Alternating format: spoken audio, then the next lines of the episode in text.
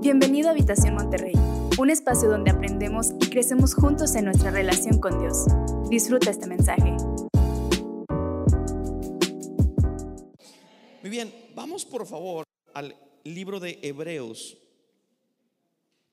Hebreos capítulo 12 y vamos a leer el versículo 1. Hebreos 12 y versículo 1. Es un gran libro, el libro de Hebreos, que está dentro de la Biblia creo que habla mucho acerca de la fe y habla mucho de cuál debe ser nuestro comportamiento pese a las adversidades de la vida, porque la vida tiene adversidades, la vida tiene tiempos hermosos, ¿verdad? Yo amo vivir, amo pasar tiempo con la gente que me rodea. Sin embargo, es evidente que la vida también tiene momentos no tan gratos y de eso quiero hablarte hoy y cómo afrontar esos momentos no tan gratos. Bien, vamos a leer Hebreos capítulo 12 y versículo 1 dice así. Por lo tanto, ya que estamos rodeados por una enorme multitud de testigos de la vida de fe, quitémonos todo peso que nos impida correr. ¿Cuándo fue la última vez que corriste en tu vida? No me contestes, ¿verdad? Porque luego yo también me voy a ver ahí mal. Pero bueno, ah, quitémonos todo peso que nos impide. Imagínense que somos atletas, ¿no? Es atletas de alto rendimiento que todos los días corremos. Pero dice, quítense todo peso que nos impide correr, especialmente el pecado que tan fácilmente nos hace tropezar. Obviamente el escritor está hablando en metáfora, ¿no? Y dice, y corramos con perseverancia la carrera que Dios nos ha puesto por delante. Muy bien, así como estás, te voy a pedir que cierres tus ojos un segundo. Vamos a hacer una pequeña oración, unos segundos. Padre, te damos muchas gracias porque nos das la oportunidad de escudriñar tu palabra, de aprenderla, Dios, y de que esta palabra obre en nuestros corazones. Gracias Dios por todos aquellos que vienen por primera vez, Padre, a esta casa. Yo te pido de todo corazón que conectes con ellos de una manera tan profunda, Dios, que ninguno de los que estamos hoy acá salgamos igual. Nuestra vida es tierra fértil para la semilla que tú has de sembrar en nosotros. Permítenos echar fruto en breve. Y la iglesia dice, amén. Muy bien, antes de, antes de, empezar a predicar hoy, quiero decirte algo importantísimo. Ayer vivimos un evento que la verdad nos encantó. Hicimos una, ah, un evento de concientización en contra del cáncer de mama. Como saben, estamos en el mes rosa todavía, que es octubre. Y ayer eh, eh, nos prestaron aquí en, la parte de afuera del edificio, nos prestaron una unidad móvil para que mujeres de nuestra colonia, ¿verdad? De, la colonia donde estamos ubicados, pudieran venir y hacerse una, un escáner mamario totalmente gratuito. Y tuvimos algunas personas aquí atendiéndose y, estuvieron siendo diagnosticados. Aunado a eso, tuvimos algunos otros elementos también eh, dando servicios de otro tipo, estaban este, dando servicio eh, exámenes visuales, estaban también dando, creo, atención psicológica en, ciertas, eh, en ciertas instancias también, digo, como, como parte de un, pequeño trampolín para ubicarlos luego más adelante, ¿no? Pero me encantó porque ayer de verdad que la, la iglesia se unió para servir a nuestra comunidad, muchas personas que iban pasando estaban haciéndose estos chequeos totalmente gratuitos y verdad, quiero felicitar de manera pública a Miriam, que es nuestra líder del equipo de Sisters, de mujeres aquí en habitación. Y quiero felicitarla porque hizo un trabajo increíble, excepcional. Y a todos, todos aquellos que vinieron a este evento, muchas gracias por poner su tiempo y por servir, servir a la comunidad, que para esto estamos construidos como iglesia, para eso edificamos la iglesia, para servir a aquellos que nos rodean. Y bien, solamente antes de, predicarte la palabra quería hablar acerca de esto porque me emocionaba muchísimo. Pero bien, ahora sí, regresamos a la palabra. Hoy quiero hablar de un tema que se llama déjalo ir, déjalo ir. Creo que dejar ir ciertas cosas es más difícil de lo que pudiéramos imaginar dejar ir algo del pasado con lo que venimos cargando, alguna pequeña heridita, ¿verdad? Que ha hecho estragos en nuestro corazón, en nuestro pensamiento y que luego se vuelven hábitos nocivos para nosotros. Eh, se vuelve muy complicado a veces deshacernos de estas cosas, como, para, como decía el escritor del libro de Hebreos, poder correr la carrera que estamos viviendo, ¿verdad? Porque es una carrera no tan sencilla, es una carrera, siento yo que es como ah, una carrera de obstáculos, ¿verdad? Todo el tiempo estamos viendo ese tipo de cosas. Y cuando pensaba en esto, yo recordaba una, una temporada que viví en mi vida eh, hace algunos años, cuando estaba saliendo aquí de primero de secundaria, hace muchos años ya, este, eh, nos fuimos a vivir a Estados Unidos, mi papá estaba eh, viviendo en Estados Unidos y estuve estudiando una temporada en la, en la escuela ya y te quiero platicar algo muy íntimo, así que te voy a pedir que por favor no me eches carrilla por lo que te voy a revelar a continuación, que ya lo he hecho aquí, pero sí recibí mucho bullying después de haber contado. Espero que no se repita la historia, ¿no? Porque quiero contarte algo, algo muy relevante de mi corazón. Eh, cuando yo estaba allá, empecé a jugar básquetbol y empecé a meterme al equipo de, de, la, de la middle school, que le llaman, que es como la secundaria allá, y estaba en el equipo de, de básquetbol. Entonces, cuando, cuando empecé a jugar básquetbol y empecé a jugar algunos juegos ahí, la verdad es que era banca, nunca, nunca jugué en el equipo principal y duré mucho tiempo siendo banca, pero yo estaba ilusionado y yo en mi mente de adolescente yo dije, un día voy a jugar en la NBA. Fíjate, yo decía eso, un día voy a jugar en la NBA, un día voy a jugar como Kobe Bryant, voy a jugar como Scottie Pippen, voy a jugar como Michael Jordan. Un día la gente me va a recordar como de los pocos jugadores mexicanos que hicieron historia en la NBA. Y eso era lo que yo decía. Yo, era, era mi sueño, ¿no? Porque, porque pues era el, el deporte que jugábamos allá, ¿no? Y pues con el tiempo, ¿verdad? Las cosas empezaron a cambiar. Yo me vine a vivir acá a México y yo decía, bueno, ya me vine a México, pero, pero como quiera voy a seguir mi sueño. Y con el tiempo me di cuenta de que eso jamás lo iba a poder lograr, ¿verdad? O sea, no, no iba a, poder llegar a eso porque una persona que, que, que, pasa esos procesos es una entre miles, ¿verdad? Y yo no, la verdad, yo no tenía ni el talento, ni la altura, ni la complexión para competir contra este tipo de personas que eran uno entre miles, ¿verdad?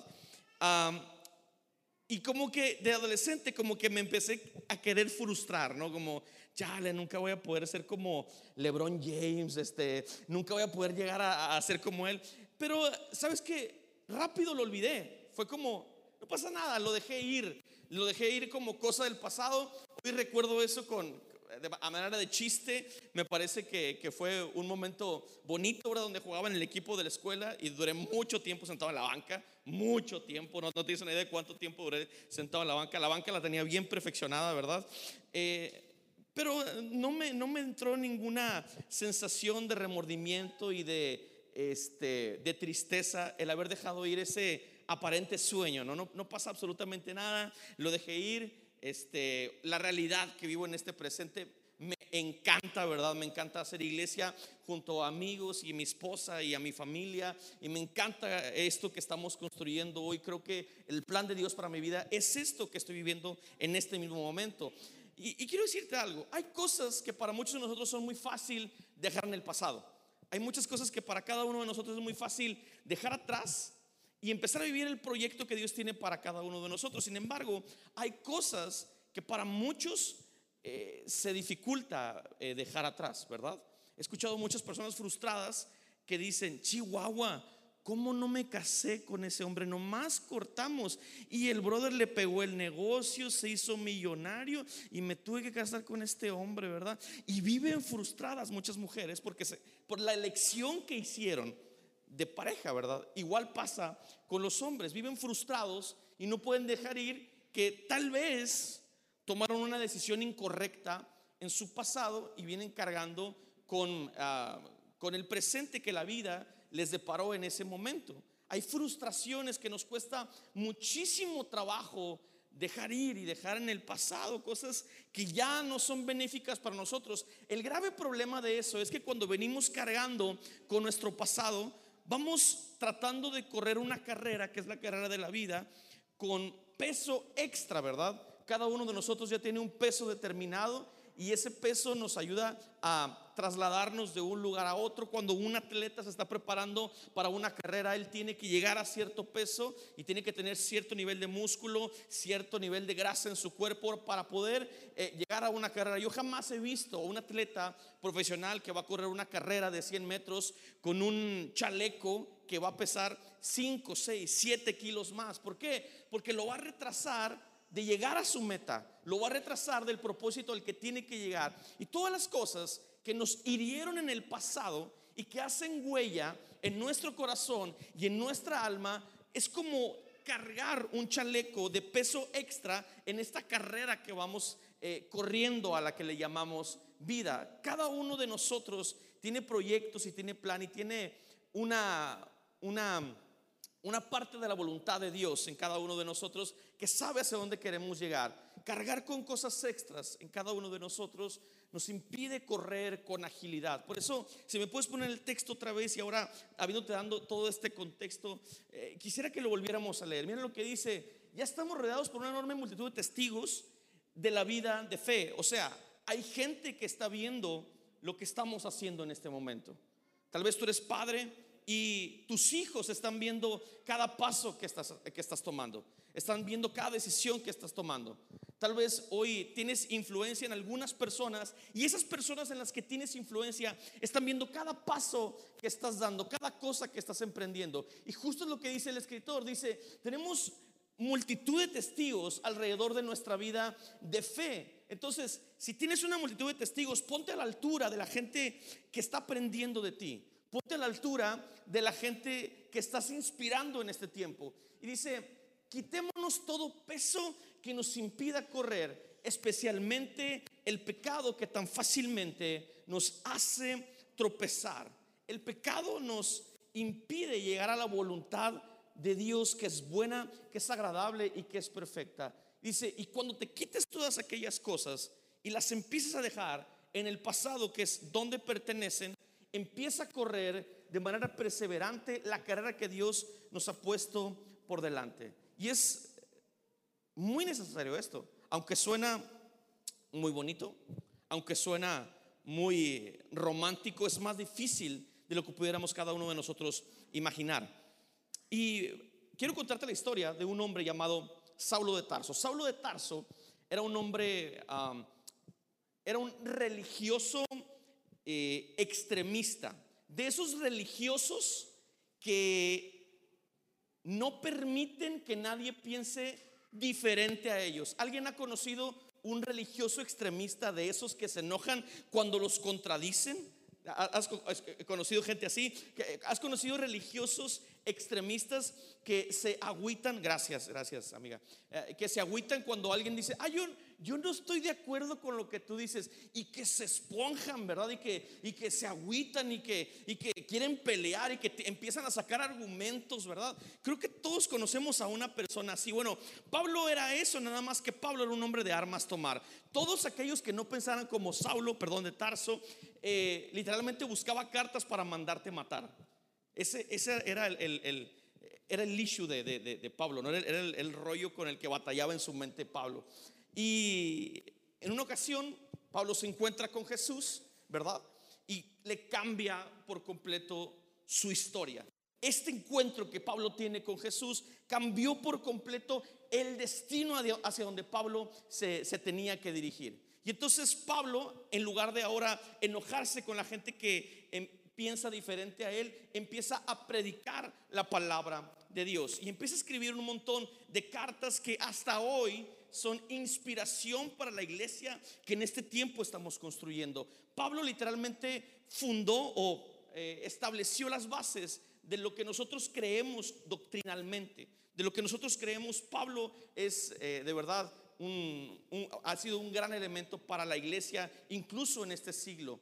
Y quiero leerte algunas de las cosas que el apóstol Pablo leyó, Efesios capítulo 4, versículo 31. Es un texto increíble que nos dice literalmente del cambio que Pablo está viviendo, ¿no? De, ser un celoso perseguidor de la iglesia a ser un hombre que literalmente eh, está empezando a ser dócil para servir a otras personas, que es al final lo que estamos haciendo en este tiempo, intentar servir a otros. Efesios capítulo 4, versículo 31 dice así, abandonen toda amargura, ira, enojo, gritas, calumnias y toda forma de malicia. Más bien, sean bondadosos y compasivos unos con otros. Perdónense mutuamente, así como Dios los perdonó a ustedes en Cristo. Este hombre dista totalmente de aquel que quería matar a los que pensaban en contra de lo que él pensaba. Este es otro hombre completamente diferente porque esto es lo que hace Jesús cuando nos encontramos con él. Cuando nos encontramos con Jesús, Jesús transforma nuestros corazones, Jesús transforma nuestra mente y Jesús transforma nuestra voluntad. Aquel, aquella persona que era superbélica en el trabajo, ¿verdad? Que se peleaba con todo mundo, que siempre quería hacerla de tos, ¿verdad? Aquella persona que siempre quería este, él ser bien gandalla. Cuando se encuentra con Jesús, entonces su vida empieza a ser transformada, empieza a ser más bondadoso, empieza a ser más generoso, empieza a ser más amable. Yo les he dicho a la iglesia incansablemente, no debe de haber en el mundo personas más amables que aquellos que hemos sido impactados por el amor de Dios. Aquellos que hemos sido impactados por la gracia y merecida de Dios. Nuestra respuesta natural, haber sido impactados por esa gracia, es responder con servir a otros con amor.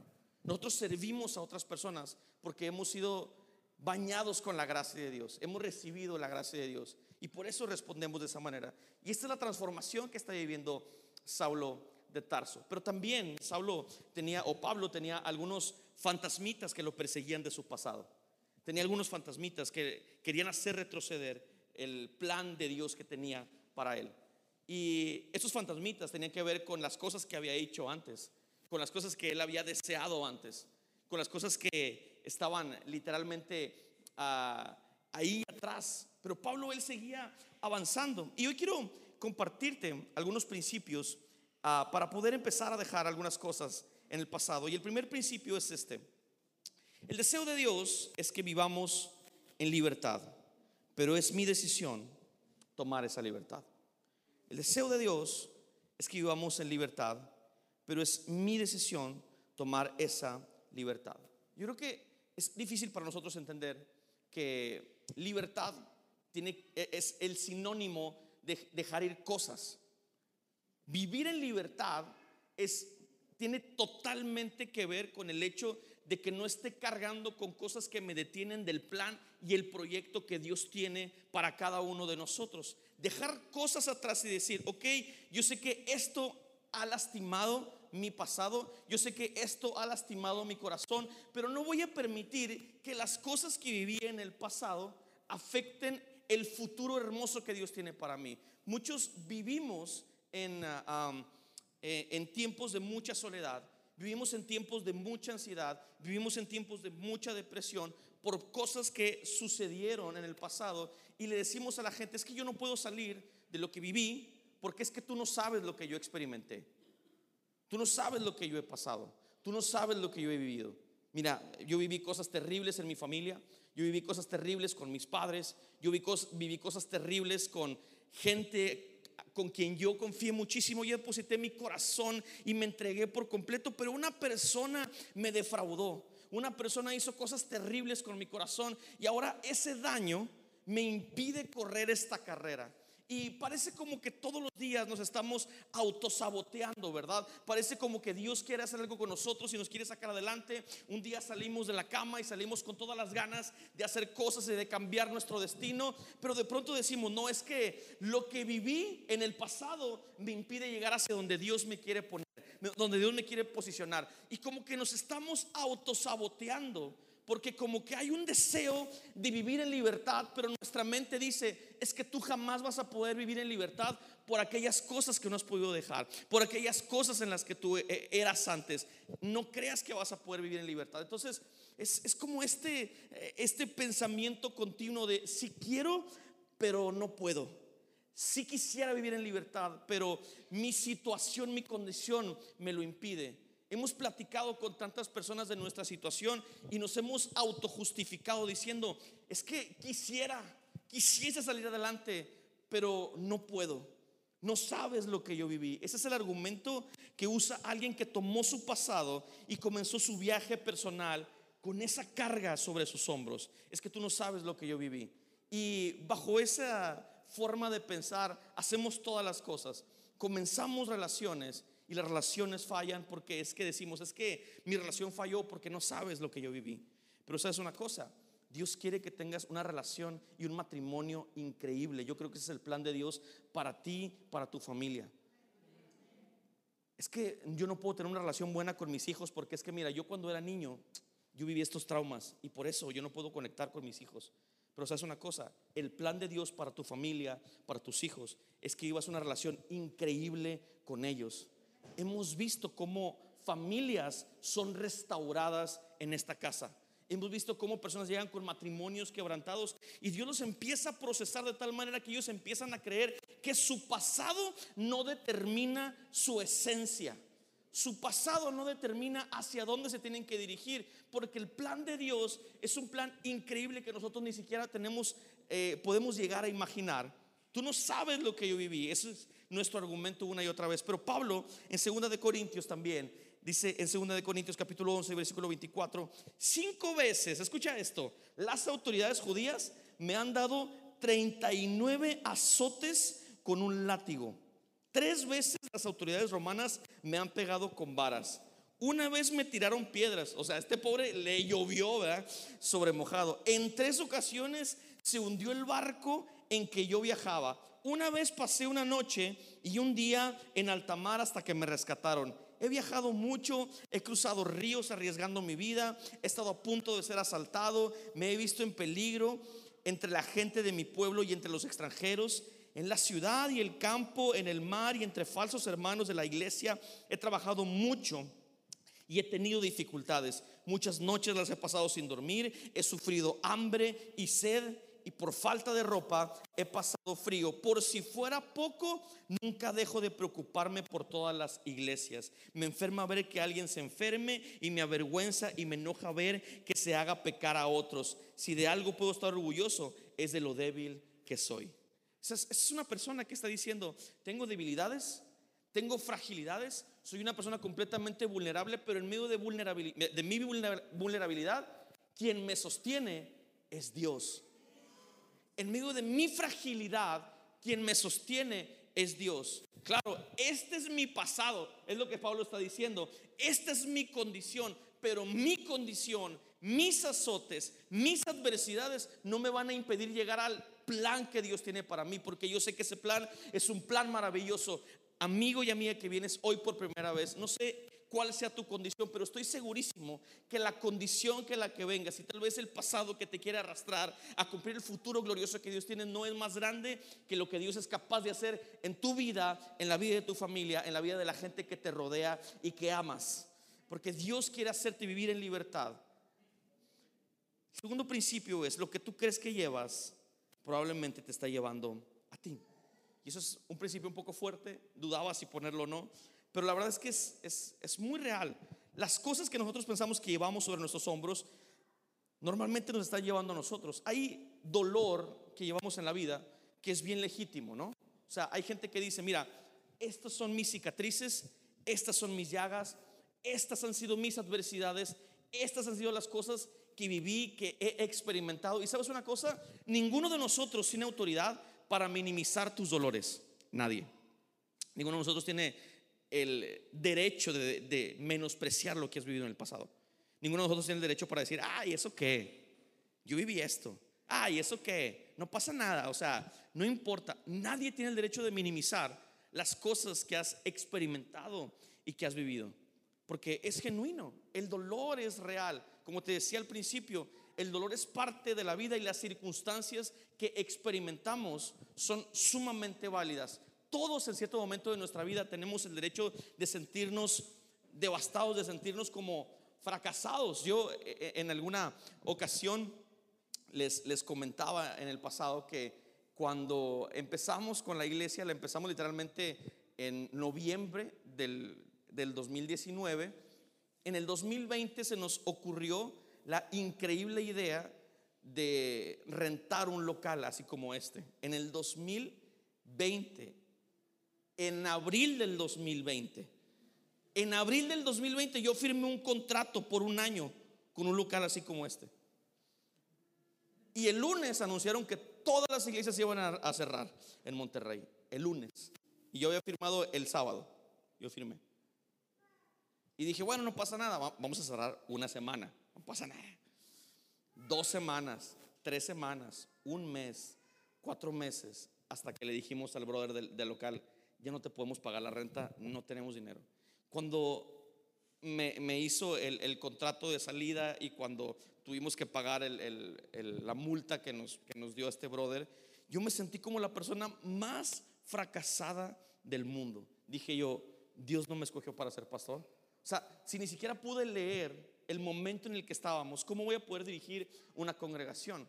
Pero en ese momento, en mi, momento de peor fragilidad, entendí que la vida no se trata de mí. Mi responsabilidad no es la meta, la meta es de Dios. Mi responsabilidad es quitarme el peso y los errores con los que yo vengo cargando para que no me impidan llegar hacia el propósito que Dios tiene para mí. Claro que tu dolor es válido. Claro que el sentirte no tan apto para la vida es completa y absolutamente válido, pero tal vez en ese dolor que tú estás sintiendo ahorita, tú piensas que tú tienes el control, pero hay muchas cosas que se nos están saliendo de control. Hay muchas cosas a las que ya en este momento eh, estamos dependiendo. Hay gente que se vuelve dependiente de su dolor. Hay gente que siente que si le quitan el dolor no tiene nada. Hay gente que siente que si le quitan la queja que ha tenido por 20, por 15 años, no tiene nada porque la queja y su pasado se ha vuelto su identidad. Yo soy la persona enferma. Toda la gente me conoce como la persona enferma. Yo soy la persona divorciada. Toda la gente me conoce como la persona divorciada. Yo soy la persona que siempre anda sin dinero. Yo soy esa persona. Y esas cosas que hemos venido cargando con el transcurso del tiempo se convierte en nuestra identidad. Quitarnos esas cosas nos ayuda a aligerar el viaje para poder ver más clara la meta que Dios tiene para cada uno de nosotros. ¿Quieres un mejor matrimonio? Esa es la voluntad de Dios para tu vida. ¿Quieres una mejor relación con tus hijos? Esa es la voluntad de Dios para tu vida. ¿Quieres tener una vida de mayor prosperidad y no andar batallando, sino que tener para bendecir a tus padres, a tus hijos, poder prestar a la gente que está en necesidad? Dios quiere que tengas ese estilo de vida para ti, pero necesitamos aprender a, y entender que lo que vivimos en el pasado no se convierte en nuestra identidad. Déjalo ir. Yo no soy esa persona del pasado a veces me encuentro con compañeros de la secundaria y, me da vergüenza que empiecen a contar todas las cosas que hicimos en la secundaria. Y luego me dicen, ¿y a poco ya no? Y le digo, pues ya no, ya no soy esa persona. O sea, estás platicando con una persona completamente diferente, una persona que se encontró con Jesús. Estás hablando con una persona que se encontró cara a cara con el maestro. Estás hablando con una persona que está viviendo un proceso de dejar ir cosas que de alguna manera me han estado deteniendo en el transcurso de mi vida. Y de esto se trata eh, eh, la vida. Dice Pablo también en Filipenses capítulo 3 versículo 12. Dice, no es que ya lo haya conseguido todo o que ya sea perfecto, sin embargo, sigo adelante esperando alcanzar aquello para lo cual Cristo Jesús me alcanzó a mí. Hermanos, no pienso que yo mismo lo haya logrado ya, más bien una cosa hago, olvidando que todo lo que queda atrás, esforzándome por alcanzar lo que está delante, sigo avanzando hacia la meta para ganar el premio que Dios ofrece mediante su llamamiento celestial en Cristo Jesús. Seguimos caminando, seguimos esforzándonos, pero no podemos caminar en la vida y no podemos ser de bendición para aquellos que nos rodean si seguimos arrastrando cadenitas que nos atan a nuestro pasado. Dejamos el pasado atrás, lo enterramos porque lo alcanzado ya pasó, lo que no alcanzamos ya pasó, pero el futuro que Dios tiene para cada uno de nosotros, eso sigue en pie y creo que podemos cada uno de nosotros alcanzarlo mediante la fe en nuestro Señor Jesucristo, familia. Creo que llegar a ese lugar. Yo creo que tú lo puedes, eh, lo puedes alcanzar. y último principio, y te voy a pedir que me ayudes, amigo Abdiel, por favor. la fórmula para arreglar o olvidar el pasado es arreglar mi enfoque. La fórmula para olvidar el pasado es arreglar mi enfoque. Te, te platico una vez, eh, estaba en casa de mi hermana, que no vive aquí en Monterrey, estaba en casa de ella, y mi cuñado, él trabaja como de mantenimiento. Y estábamos eh, en, en San Antonio, en Estados Unidos, y me dice, eh, ¿me acompañas a, a- darle mantenimiento a una, a una casa? Y le dije, ah, pues sí, está bien. No, yo no sé nada de eso, pero pues lo iba a acompañar básicamente, ¿no? Ah, le digo, no, pues está bien. Y recuerdo que este, ese día estaba, estaba nevando y estaba cayendo mucho hielo. Y me dice, yo me voy a llevar una camioneta y tú te llevas otra camioneta con, con cosas que necesito y me va siguiendo. Y yo, ah, está bien, sin problema. Yo me subí a la camioneta y este, empezó a andar el carro, empezó a andar el de él atrás. Yo iba adelante de él y este y de repente empieza a nevar y a caer mucho hielo y el vidrio se tapa por completo, se tapa, se llena de hielo y no veo nada. Y quise poner el parabrisas y el parabrisas se atora y se rompe el parabrisas así. Iba en el freeway, que es como, digamos, como constitución aquí, sin ver absolutamente nadie hacia el frente. Y empecé a frenar poquito a poquito y dije, espero no pegarle a nada. Y vi por el retrovisor y no veía muy bien, pero me hice hacia un lado hasta que choqué con una banqueta. Y ya me paré. Y el vidrio literalmente estaba totalmente cubierto de, de- de hielo, no podía ver nada. Tuve que con las manos quitar el, el hielo y poder emprender el viaje nuevamente. Sé que muchos de nosotros hemos intentado cambiar situaciones adversas que vivimos. Hemos intentado y hemos intentado una y otra vez. Hemos intentado decir, ok, ya intenté esto del matrimonio arreglarlo, pero lo, voy a volver a hacer. Ya intenté tener mejor relación con mis hijos. Ya intenté dejar algunos hábitos que me detienen de lograr el futuro que yo creo que Dios tiene para mí. Ya lo he intentado, lo he intentado una vez, pero lo voy a volver a hacer. Ahora, el motor con el que hacemos muchas cosas tiene que ver con nuestro ego, con demostrarnos a nosotros mismos que sí podemos. El motor que nos impulsa a veces a tomar esas decisiones. Voy a emprender este negocio, voy a hacer esto. Las cosas que motivan el corazón para hacer las cosas importan, importan muchísimo. Porque nosotros creemos que aquello que nos motiva a hacer cambios en nuestra vida y a dejar atrás cosas que nos vienen impidiendo poder caminar en la voluntad de Dios, no tiene que ver con nosotros ni con nuestro plan, tiene que ver con Jesús. Y cuando yo le digo a Jesús, Jesús, yo quiero cambiar, pero no lo voy a hacer en mis fuerzas, sino que lo vas a hacer tú en mí, Él abre puertas y los cambios se empiezan a dar poquito a poquito. Hay personas que llegaron en enero de este año con una vida completamente diferente a como están en este momento. Y están a nada de cumplir un año de que llegaron a nuestra iglesia y su vida ha cambiado porque han vivido procesos. Muchos habían intentado cambiar, pero la motivación y el motor que los impulsaba al cambio era algo completamente egocéntrico. Ellos querían cambiar para ellos mismos. Ellos querían cambiar y hacer para demostrar que sí podían. No es que yo sí puedo. eh, Y le voy a demostrar a todo mundo que sí puedo hacer las cosas y no pasa nada y lo voy a hacer. Y eventualmente acabaron fracasando como muchos lo hemos intentado y hemos fracasado terriblemente porque el motor con el que hacemos las cosas sí importa. La fórmula para olvidar el pasado y hacer cambios en nuestra vida sistemáticos y progresivos no tiene que ver con decisiones solamente, tiene que ver con enfoque. Cuando nuestro enfoque se empieza a nublar, se me olvida porque estoy haciendo las cosas y fracaso. Pero cuando en mi visión el enfoque principal es Jesús y veo a Jesús y veo el futuro increíble que Él tiene para mí, entonces mi vida se empieza a proyectar completamente diferente porque Él es mi enfoque. Y cada vez que quiero perder el sentido de lo que estoy haciendo, Él me manotea y me dice, hey, aquí estoy, no te motives por otras cosas, motívate por lo que yo estoy haciendo en tu vida, por lo que yo estoy haciendo en tu familia, recuerda que yo estoy aquí y los cambios empiezan a dar poquito a poquito, dejo atrás las cosas, no solamente porque quiero tener una mejor vida, todos queremos tener una mejor vida. No dejo las cosas atrás solamente porque quiero cosas para mí. No, no, no, no. Dejo las cosas atrás porque me he encontrado con Jesús y Él es el que me enfoca. Cada vez que, quiero tomar otro lugar y quiero eh, dejar la toalla, Pablo lo dijo, mira, he recibido tantos azotes, he recibido tantos golpes, me han querido asaltar, he hecho tantas cosas, no me siento en mi mejor momento. Pero sabes una cosa, quien reenfocaba a Pablo era Jesús y su plan. Era el increíble plan de Jesús. Entonces la fórmula para dejar el pasado atrás es reenfocarme de quién está enfrente de mí. Eso es. Reenfocarme es Jesús. Yo sé que tú tienes un plan mejor para mí. Y no voy a cambiar para mí. Voy a cambiar porque yo creo que tú tienes un mejor plan de aquello que yo he proyectado para mi vida.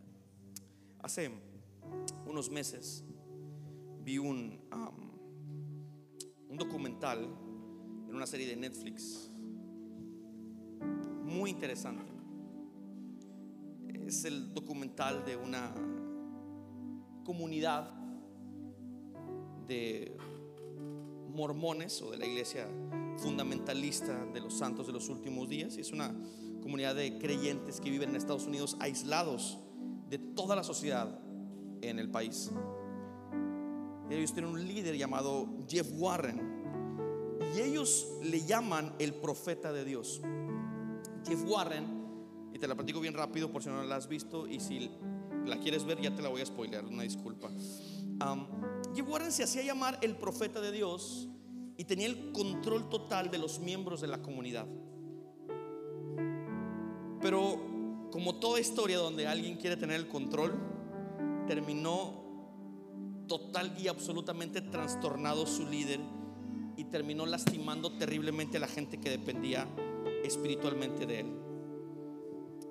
Jeff Warren era un hombre que abusaba de menores a quien les decía, les hacía creer que estaban cumpliendo con la voluntad de Dios al complacer a su profeta. Eventualmente Jeff fue encarcelado por crímenes y muchos de sus seguidores, a quien había obligado a hacer cosas total y absolutamente inhumanas, muchos de ellos en contra de su voluntad, se retiraron de la secta decepcionados y totalmente destrozados por dentro. Ellos vivieron una vida complaciendo a un hombre que ellos creían que era Dios, mientras que este líder se daba la gran vida vivía cosas increíbles, viajaba por todo el mundo y satisfacía sus peores y más bajos deseos carnales. En la serie, y es a donde quiero llegar, o en el documental, hay un testimonio de una mujer llamada eh, Alicia Roebuck. Y Alicia Roebuck perteneció a la iglesia fundamentalista mormona. Y quiero leerte lo que termina diciendo Alicia en la serie, porque con esto termina el documental. Y ella dice, cuando descubrí la verdad sobre Warren, vi que toda mi vida era una mentira, porque a Warren lo apresaron y lo sentenciaron a cadena perpetua. Y dice, todo lo que dijeron que creyera, que pensara, me sentí traicionada y enojada porque amaba a Dios y amaba tanto al profeta. Y dije en mi mente, nunca regresaré. Desde que lo dije, no di un paso atrás. De ninguna manera permitiría que mis hijos vivieran esta realidad que yo viví. Al día siguiente de que Warren fue condenado a cadena perpetua, mi mamá y mi hermano vinieron por mí en un remolque, empaqué todas mis cosas y me fui. Íbamos por las montañas, iba tras mi hermano en otro coche y de repente las puertas del remolque se abrieron de par en par y todas las cosas empezaron a caer. Mis vestidos y todas las enseñanzas de Warren. Mi ropa interior larga, toda mi vida estaba siendo atropellada por otros autos. Desde ahí miraba y pensaba, tengo que empezar de nuevo, tengo que empezar de cero, tengo que empezar una nueva historia. Yo creo que es algo que muchos de nosotros tenemos que aprender. Las cosas del pasado no determinan quiénes somos en el presente y menos determinan la voluntad de Dios. El pasado lo único que tiene que hacer es recordarnos la gracia de Dios. Es lo único que tiene que hacer. El pasado nos recuerda de dónde nos sacó Dios. Pero tenemos que entender que hacemos cambios siempre enfocados en Él. La fórmula para olvidar el pasado es arreglar mi enfoque. A veces estamos enfocados en las cosas incorrectas. A veces estamos enfocados en cosas que no tienen fruto. Y jamás fructificarán. Se nos caen esas cosas que hemos edificado como lo más importante, como la ruta para nuestro enfoque y de repente vemos todo nublado y decimos, ¿qué pasó? Si todo iba bien, bueno, es que el enfoque estaba incorrecto. Tenemos que aprender a arreglar nuestro enfoque.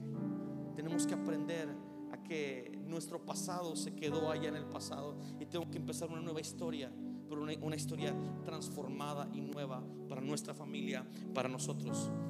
Así que hoy te quiero pedir que te pongas de pie, por favor, unos minutos. Y quiero hacer una oración por ti. Ahí donde estás en tu lugar.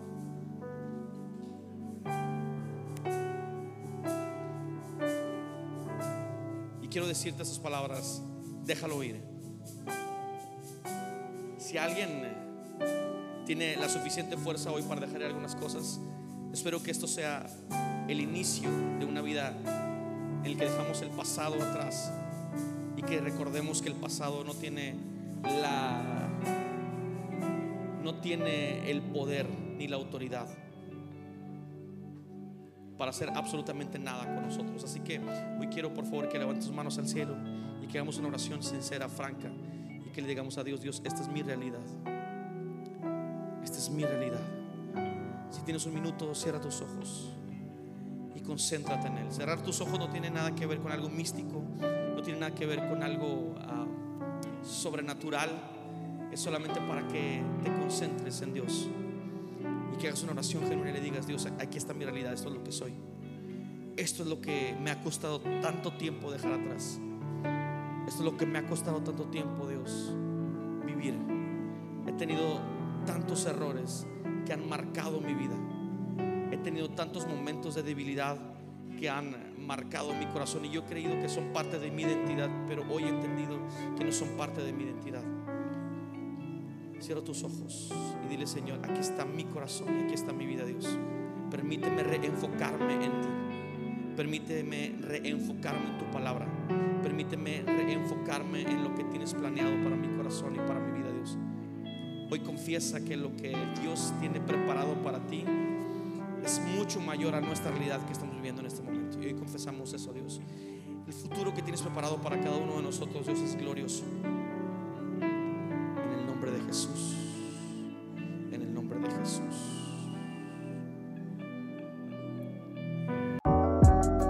Gracias por acompañarnos.